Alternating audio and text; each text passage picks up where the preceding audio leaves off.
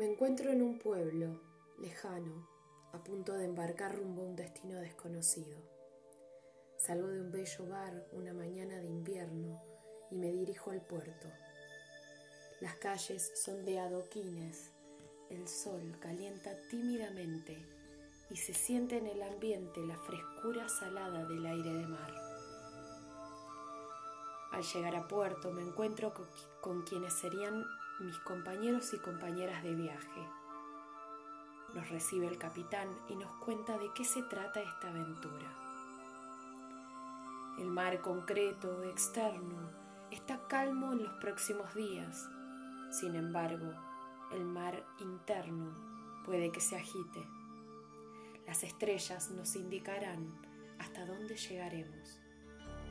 Este viaje es una invitación a conectar con el dador de vida en el interior del alma y con su contraparte externa, su manifestación, el dinero. Puede que se pongan en juego creencias, paradigmas, sistemas de pensamientos y sentimientos.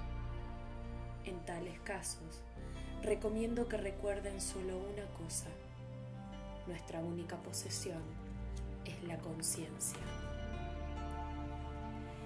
Como conocedora de ciertos mares, sabía que este en particular requería de mucha apertura y entrega.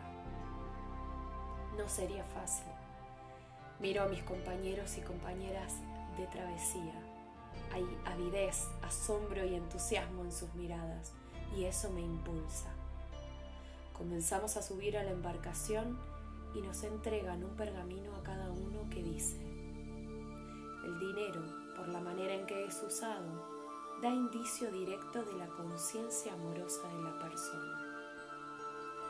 Tan pronto como la recta actitud hacia las otras personas y la recta relación con ellas se convierta en el punto focal de la conciencia, las corrientes del poder del amor iniciarán un proceso alquímico de transformación.